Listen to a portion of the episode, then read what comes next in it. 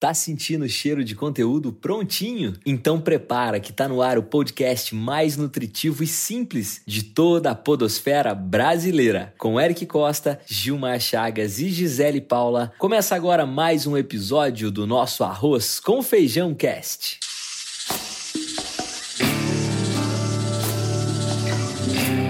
Olha o Arroz com Feijão Cast. A nossa segunda temporada, como você já sabe, é apresentada por Alelo, Plusoft e Veloy. E nós estamos aqui para te acompanhar na hora que você estiver com fome de conteúdo com qualidade. Então, sejam bem-vindos, sejam bem-vindas e agora eu quero dar um alô para os nossos especialistas dessa cozinha do negócio. Alô, alô, Gisele Paula! Alô, alô, Eric Costa. Salve aí para os nossos ouvintes. Uma honra estar aqui novamente. Boa, Gi. Agora quero dar um alô pro meu amigo Gil Pará. E aí, Gil? Salve, salve, nação podosférica brasileira. Aqui quem fala é Gil Pará e parei aqui na ilha para cumprimentar você, Gisele, Paula, você, Eric e toda a nossa galera aí do Arroz com Feijão Cast. Sejam muito bem-vindos. Boa, meu garoto. Então, galera, agora que já estamos apresentados, hoje nós vamos falar sobre vendas. Preparados? Preparadas? Então, bora pra pauta.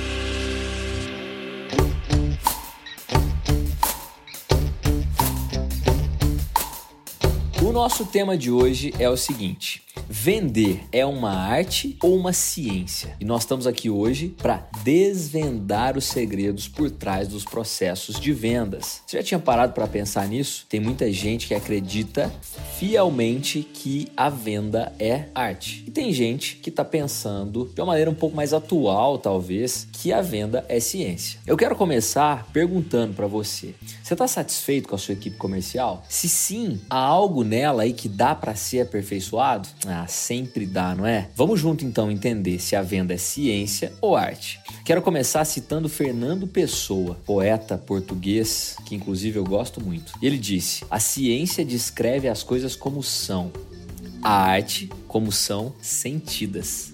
Ou seja, de um lado a razão, do outro o sentimento. Enquanto o artista pode e na verdade deve trazer subjetividade em suas obras, Da Vinci, por exemplo, né, é decifrado até hoje, ou às vezes não é decifrado até hoje, o cientista procura eliminar a subjetividade nas suas ações. Mas de novo, eu quero te perguntar, você ainda acha que a venda é arte ou ciência? Nós aqui acreditamos que a venda hoje está mais pro lado da ciência. Concorda comigo, Gi? Concorda comigo, Gil? É mais ciência? Sem dúvida. Beleza.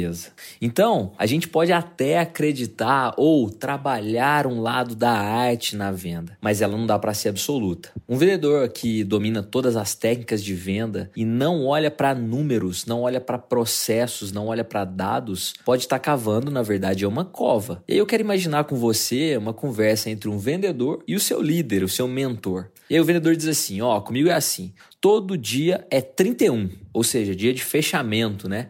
Eu ligo para os meus prospects, para os meus clientes em potencial cheio de energia.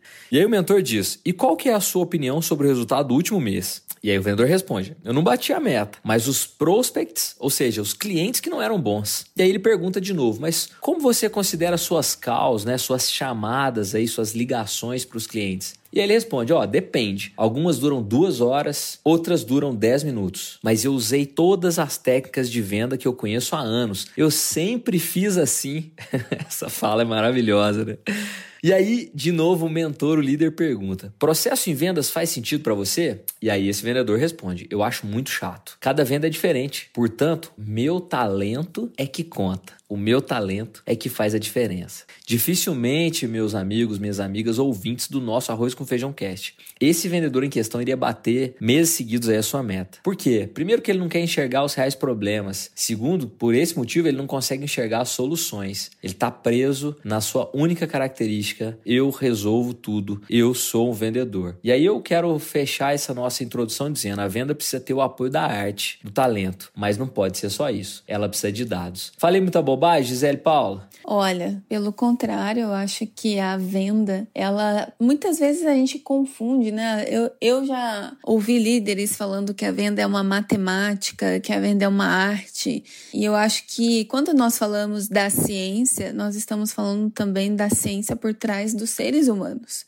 Porque entender os seres humanos é uma ciência. E venda é você entender o outro, é ter empatia pelo outro, é entender como funciona o ser humano. Quando você entende como aquela caixinha de surpresa, né, que sempre traz surpresa do outro lado ali, é, funciona, você consegue avançar com conexão é, e, e avançar oferecendo para o cliente aquilo que ele precisa. Até pouco tempo atrás, era muito comum se falar das armas da persuasão, das técnicas de persuasão, é, o que você tinha que falar para o cliente em cada passo da venda para você fechar a venda. Hoje não se fala mais disso, né? Isso, isso tem se tornado cada vez mais é, não mais praticado. Esqueci o nome da palavra agora.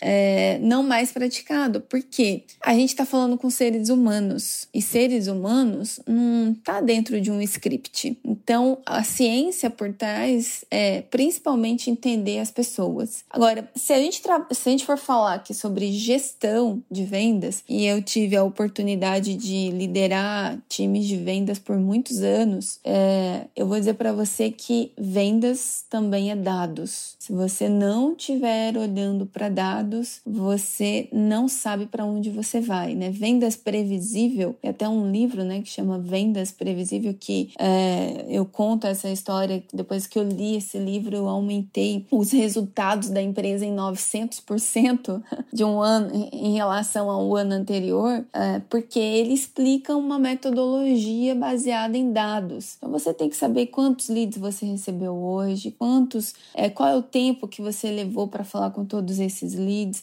quantos por cento foram convertidos, dos que não foram convertidos, por que não converteu, os que foram para o vendedor, é, quantos que ele já fez contato, quantos estão em andamento, quantos geraram proposta, é, quanto que ele tem de forecast, né, de, de propostas emitidas é, em andamento, qual a probabilidade dessas propostas fecharem, é, das que não estão para fechar, por que que não fechou, ou seja, passou por toda a esteira da venda e chegou no vendedor e ele não quer fechar, o que, que aconteceu, né? É, e o que está para fechar, o que falta para fechar, né? Qual é a probabilidade de fechar amanhã, depois de amanhã, na semana que vem? Tudo isso daí, quando você começa a olhar para dados, você passa a ter uma tendência, né? Você começa a ter previsões e aí você deixa de ficar no escuro, de pensar assim, pô, esse mês quanto será que nós vamos fechar? Não, você tem dados, você tem números, você começa a estabelecer metas em cima desses dados e aí a sua venda se torna cada vez mais previsível. Mas esse é o lado gerencial da venda, né? O lado da, do vendedor que está lá no front com o cliente, ele é muito mais humano do que arte, do que técnica, né? Entender realmente o outro. Eu tive um líder que ele fala, ele, ele falava assim, olha, é o sucesso do vendedor é ser campeão lá em casa. Falava, a gente tem que fazer o nosso vendedor ser campeão lá em casa. O que é ser campeão lá em casa? Ele dormir com a consciência tranquila, né? Deitar a cabeça no travesseiro com a consciência tranquila, ser aplaudido pela mulher, pelo, pelo esposo, pelos filhos, né? É, é isso, não é só subir ao pódio e vender a qualquer custo, né? Então, esse tipo de venda eu acho que, que não existe,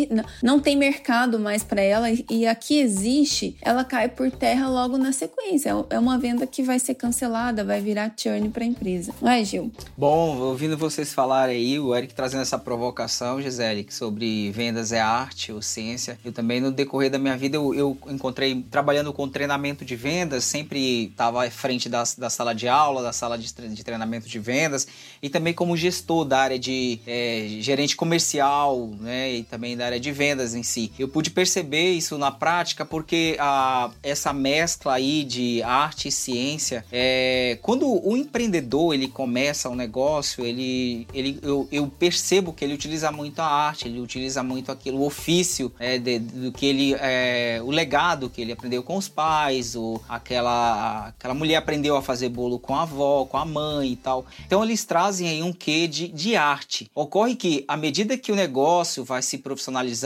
vai aumentando o número de pessoas, a, o empreendedor ele começa a, a, a circunstância começa a colocar ele em diversas provações e uma delas é qualificar a equipe, é profissionalizar o negócio. Então o que, que ele vai precisar? Ele não pode mais utilizar ali a, as técnicas antigas, que é a arte ou o subjetivismo, a forma como as pessoas vinham fazendo aquilo de uma maneira mais artesanal. Ele precisa profissionalizar para ganhar escala. Ele precisa ter um processo definido de vendas, por exemplo, que aí entra toda a parte ali de, de prospecção. Então, cada um não vai prospectar do seu jeito, tem um jeito, tem uma lista né, de uma Receita Federal ou de um sindicato que é disponibilizado. Tem um script que já foi testado, um script que foi elaborado ali, em que as pessoas não têm que ser robôs na hora de fazer uma ligação para o cliente, mas elas têm que utilizar uma técnica, ou seja, foi um estudo que foi feito, que foi comprovado que aquele script é adequado para você captar um cliente que nunca viu. Então, isso aí para mim não é arte, é ciência. Tem também a parte da recepção na hora que o cliente chega até a empresa, quando é presencial, que ele tem o um contato com uma pessoa. Aquela pessoa, ela não vai atender o cliente de qualquer jeito. Tem um jeito dela olhar, tem um jeito dela falar, tem a tonalidade de uma voz. E tudo isso foi comprovado através de estudos. E quando aquela pessoa ela é treinada, ela é capacitada, ela começa a utilizar essas técnicas de estudos a, da, da, programação neurolinguística, por exemplo, que é, que é ciência. Então, assim, eu acredito muito na, nessa profissionalização através da ciência. Não sei se é porque eu também, depois que eu, eu fiz mestrado, eu vi que muita coisa a gente precisa questionar, a gente precisa desaprender, reaprender né, e ter um outro olhar do, do, estando do outro lado. Mas eu percebo que o, a vendas em si, é, o, o processo ajuda muito quando estão bem definidos, estão bem é, analisados, principalmente ali quando você necessita de, de tomar decisões em que você precisa de fatos, você precisa é, é, estar cercado de coisas que possam te dar esses relatórios aí mais é, é, precisos, é, tanto de qualificação de clientes, quanto demonstração de um produto que tem um lado na hora que você entra numa loja, vai comprar uma roupa para que lado que você olha, se é pro lado direito, pro lado esquerdo. Isso aí não é subjetivismo, isso é ciência. Então foi comprovado que as pessoas têm um lado que elas olham. Aí na hora que você borrifa um perfume no ar, foi feito um estudo de olfato para que as pessoas aquilo despertem gatilhos mentais para que ela sinta-se à vontade através daquele cheiro de aroma de bambu, por exemplo. Então tudo é ciência ali naquele momento. Eu acho que a venda é mais ciência, viu, Eric, do que arte. É claro, cada um traz em si a sua história de vida, o seu jeito de ser, e mas a pessoa tem que aprender a ciência para poder adequar ali essa humanização, esse tipo de coisa artesanal que ela traz aí no seu legado, no seu propósito. Eu penso que é isso, viu, Eric? Cara, muito boa a sua visão, Gil. Eu acho que consigo juntar um pouco do que vocês dois falaram para a gente dar continuidade na nossa conversa. Olha que interessante. Você colocou, Gil, uma questão do artesanal, do início, do eu faço tudo porque só tem eu, então eu não tenho nem dados ainda e preciso começar. É arte mesmo, é verdade, é arte. Mas ao mesmo tempo, com um mês, com dois meses, esse empreendedor, essa empreendedora já tem ali algumas, algumas referências, alguns dados para ela começar a seguir e passa a ser ciência.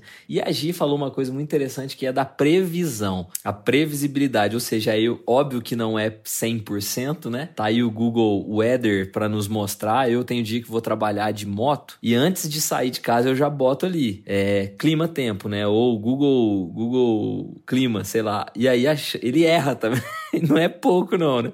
Não, não vai chover, beleza, vou de moto. É uma previsão, né? Às vezes, né, a gente tem uma indica um indicador, né? Existe uma, uma curva ali de acerto. E aí tem uma coisa que é interessante que dá para pegar esse exemplo. Imagina a gente olha a previsão do tempo, né? Ou assiste a, a previsão do tempo no, no, telejornal e a pessoa ali que não estudou para isso chega e fala assim: ó, oh, gente, amanhã pode ser que faça calor ou frio, pode ser que chova ou faça muito sol. Então saia de casa com casaco, com guarda-chuva, mas também com roupa de banho e protetor solar, porque pode ser que dê praia e pode ser que cho chova. Não, cara, não pode ser assim. Você não tá dando dado nenhum, eu preciso de ter uma orientação para seguir em frente. Eu não posso simplesmente achar. E aí, Gil e Gisele, vocês dois usaram esse termo, né? Achar. Eu preciso ter dados e concluir, né? Ou me basear em algo, não, não simplesmente pela minha opinião. Ah, eu acho que o cliente gosta disso. Tudo bem, a sua primeira venda você pode até achar que você não tá tendo referências, né? Você não tá tendo dados. E aí vem o feeling. O feeling desse nosso empreendedor aqui, a gente sempre cita, né? Você tá certo, cara, a sua intuição ela conta muito, mas ao mesmo tempo, deixa um pouco de lado, talvez olhar somente para o eu acho e comece a olhar para o que as pessoas estão de fato caminhando, para que lado as coisas estão indo, que isso dá muita referência e a sua venda pode se tornar um pouco mais técnica e lá na frente mais assertiva, menos trabalhosa, menos retrabalhada, né? Porque muitas vezes a gente faz a mesma coisa por várias vezes. Vocês concordam? Verdade. Oh, é, é, eu vi que a Gi já, já mexeu ali esse Gi. Peraí que você vai já falar, que é um tema que a gente, tipo assim. É, é Não, cara, tá um tema gostoso pra é, gente discutir. Eu adoro tá, tá muito é, legal, cara. E, e, quando o Eric fala de dados, eu tenho aqui algo na. Eu disse assim, nossa, eu lembrei de algo que diz assim, ó. O Brasil é o país que mais acessa redes sociais na América Latina. Aí vem a ciência. Segundo dados de uma pesquisa recente feita pela Comscore, líder global em medições do mundo digital. E se a atenção desse consumidor já foi conquistada por, por estes canais virtuais como Instagram, LinkedIn, Facebook, quem comanda o negócio pode aproveitar essa oportunidade para atrair potenciais clientes e gerar mais vendas através de quê? Dos dados que as redes sociais proporcionam e tem uma ciência por trás disso daí. Então as redes sociais elas podem funcionar como uma vitrine do negócio, facilitar o conhecimento e as características de um produto ou serviço e aprimorar a interatividade com o seu público-alvo. Porém, antes de você dar o primeiro passo nesse universo fascinante, é importante pensar em como ter uma presença digital marcante e estratégica. Para isso, Fernando Souza, que é consultor, palestrante de marketing digital e docente da São Paulo Digital School, aponta dicas valiosíssimas para que você, empreendedor, use as redes sociais a favor do seu negócio. Então, se você se interessou, corre lá no blog da Alelo e saiba mais sobre o conteúdo. Como as redes sociais podem aumentar as vendas do seu negócio? É só acessar blog.alelo.com.br. Eu não poderia deixar de aproveitar essa deixa, viu, Eric? Porque quando falou de dados, eu disse Você tem fez bem. É, tem algo no blog da Alelo que vai ajudar o empreendedor e eu vou e eu vou ter que é, direcionar. É essa é a nossa missão, cara. Você mandou bem demais. A Gi até saiu da conversa, tem que buscar ela, mentira. Gi, volta. Mas foi muito na hora, Gil. Você, você pegou ali a questão dos dados e olha só, no meio da nossa conversa, você trouxe dados, né? Isso faz muito sentido e, e temos aí um canal disponível para o empreendedor, para a empreendedora que nos ouvem, que é o blog da Alelo. Então, poxa, interrompa sempre que você quiser com essas nossas. Com Deixa essas comigo. Dicas. São é sempre bola, ingredientes.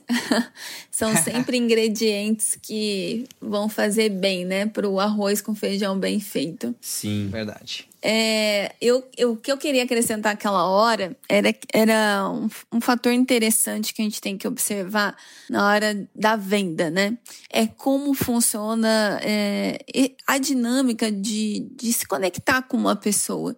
A gente recebe hoje inúmeros, é, inúmeras mensagens no LinkedIn, no Instagram, é, de alguém querendo vender alguma coisa, oferecer um produto, apresentar a sua empresa. Porém, imagina quantas mensagens todos recebem. Então, a forma de você chegar nessa, nessa, nesse seu lead, né? Eu não gosto de chamar de lead, mas é uma pessoa que está ali do outro lado, um prospect. Você primeiro precisa é, se tornar interessante, né? Para se interessar para depois se tornar interessante. É, o que vai fazer com que eu abra sua mensagem, leia com atenção e responda? Se você for interessante, como que a gente se mostra interessante? Quando, quando a gente se importa com as pessoas. Então, uh, entrar lá no LinkedIn, mandar uma mensagem padrão para as pessoas, copia e cola, porque você precisa vender e bater sua meta, não vai te ajudar a vender nem bater a sua meta. Essa mensagem não vai converter, né? De mil mensagens que você mandar padrão, talvez uma pessoa responda. Agora, se você gasta mais tempo para analisar as pessoas e mandar mensagens personalizadas, a sua conversão vai ser muito maior, porque você vai direcionar, né? Você vai enviar mensagem para as pessoas certas que estão precisando do seu produto no momento que elas estão. Não tem como elas não se interessar por isso. Eu tive a oportunidade recente de fechar é, imersão, a imersão cliente feliz da lucro, uh, no formato outbound, né, de prospecção ativa, 100% pelo LinkedIn. Gente, não investimos um real em propaganda. Foi só pelo LinkedIn. Mas acionando as pessoas que precisavam da imersão, né? Ativando um contato com as pessoas que precisavam naquele momento.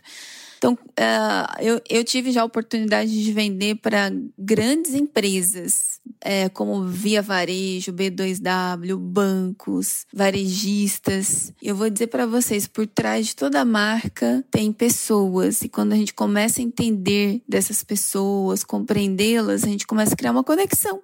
E aí elas simplesmente compram. Elas compram porque é necessário para elas naquele momento. E um dos pontos principais para se implementar um processo eficiente de vendas está na organização de informações de clientes, tanto os atuais como os potenciais. E vocês sabem que a Plusoft tem um CRM que te ajuda a organizar todos esses contatos num lugar só, que é a Plusoft Omni CRM.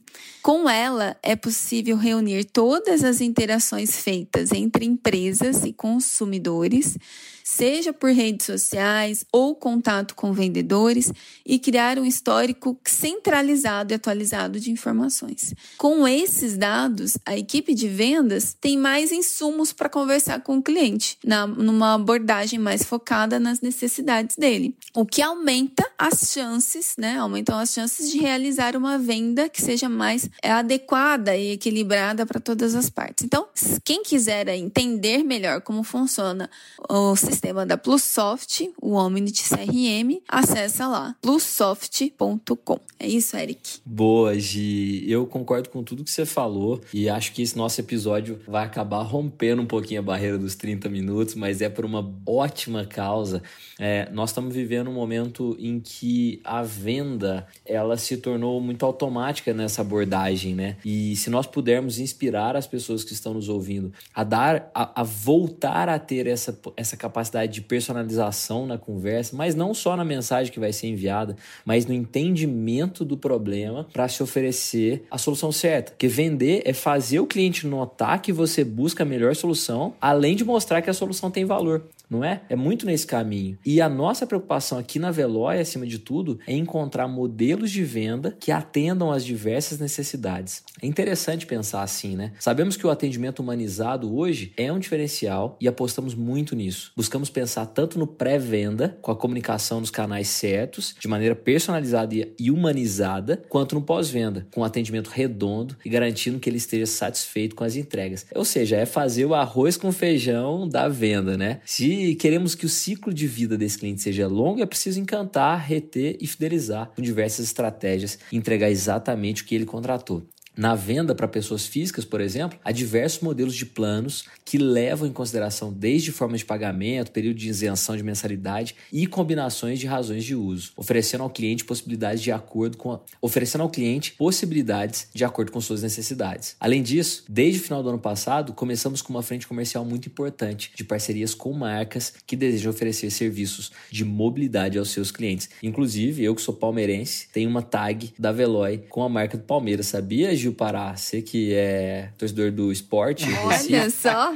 Mentira, o Gil é do Paysandu. É isso aí. Por isso, aqui na Veloy, acreditamos que o segredo é sempre entender o que funciona melhor para cada público, seja ele consumidor final ou empresa parceira. E ao falar de vendas, é importante ressaltar que devemos pensar sempre no longo prazo, a fim de gerar impacto emocional e a fidelidade do nosso cliente. A Veloy sabe exatamente fazer o arroz com feijão do negócio, assim como a gente quer trazer isso para você a cada episódio aqui. Falando em arroz com feijão do negócio, eu tenho aqui três pessoas. Uma delas está apresentando, outras duas vai agora diretamente para a panela, panela de pressão. De pressão.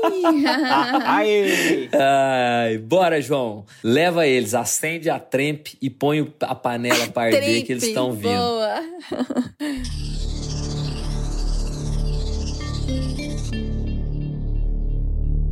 Pronto. Então, meus dois queridos aqui dentro da panela de pressão, essa, essa trilha sonora que chega a dar desespero nos meninos e na menina. E agora eu vou contar um caso e vou colocar os dois que terão um minutinho para responder. Se você está ouvindo o nosso episódio, o nosso podcast pela primeira vez, um dos dois tem um minuto para responder um problema real que a gente traz aqui, certo? O problema real que eu vou trazer aqui hoje é um e-commerce que trabalha muito com o Mercado Livre, mas eles também resolveram empreender na loja física. Então eles têm as duas frentes. A grande força deles hoje está linkada a material de construção na loja física e na loja online eles têm itens mais variados, até porque podem vender aí para o Brasil inteiro, despachar para o Brasil inteiro. O que, que tem acontecido? As vendas não estão acontecendo. Algumas das questões são: eles podem estar confundindo um pouco e não conseguindo dar o foco na loja física e o foco na loja online, e aí as vendas online despencaram, as vendas nas lojas físicas não decolaram, porque a loja online é mais antiga que a loja física, e aí nesse momento essa empresa está num mato sem cachorro. Ela fala assim: e aí, como é que eu volto a vender online? Mas como é que eu também tô com duas lojas físicas, é, eu pago aluguel, eu preciso rodar, eu tenho funcionário. É, não, não significa que a loja online não tenha funcionário, né? É que talvez em alguns momentos os custos do online são um pouco mais diluídos ou acessíveis do que a loja física. E agora estamos cá, Gil Pará e Gisele Paula, para ajudar a resolver este problema. Loja física, loja online, zero vendas. É com você, Gi. Fala só Gi, que eles travam o coração. Gisele Paula. Ei, Destrói, Gi. Um minuto, hein? Ó. Valendo, Gi. Bora lá então. Bom, uh, essa loja ela tem loja física e loja online sem venda, certo? Certo. É isso, né? Tá bom. É, a primeira coisa a fazer é entender por que que tá zero vendas. Então, olhar dados e números. Tá investindo em marketing? Tá investindo em geração de, de leads, de prospects? Uh, se sim, o qual que tá sendo o resultado disso? Por que que não tá gerando conversão? Porque pode ser que a comunicação esteja errada, levando pessoas erradas para visitar os produtos e, e aí não converte essa venda. Ou pode pode ser que a comunicação não esteja sendo da maneira correta para esse público.